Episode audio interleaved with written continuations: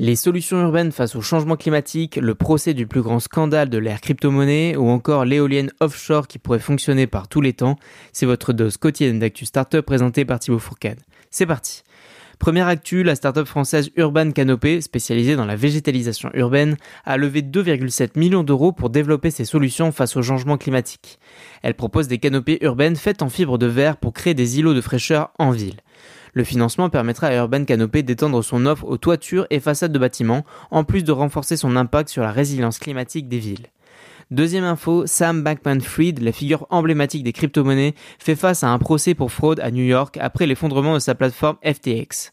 Accusé de plusieurs délits pouvant entraîner des décennies de prison, il aurait utilisé des fonds de clients pour des placements risqués. L'affaire met en lumière la vulnérabilité du secteur des crypto-monnaies et pourrait avoir des répercussions sur la crédibilité et la réglementation de ses actifs numériques.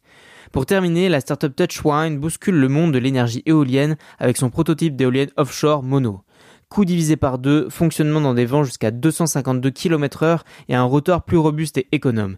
Cette éolienne est une révolution. Avec des ambitions de commercialiser des modèles jusqu'à 12 MW, cette startup pourrait bien changer la donne dans les énergies renouvelables. Elle s'apprête à lancer des tests plus ambitieux et conquérir le marché mondial. Voilà, c'est tout pour aujourd'hui. Évidemment, si ce podcast vous plaît, pensez à vous abonner pour me soutenir et pour ne pas rater l'épisode suivant. Vous pouvez également retrouver toutes ces infos sur le compte Instagram Tibactu. Prenez soin de vous et à très vite. Salut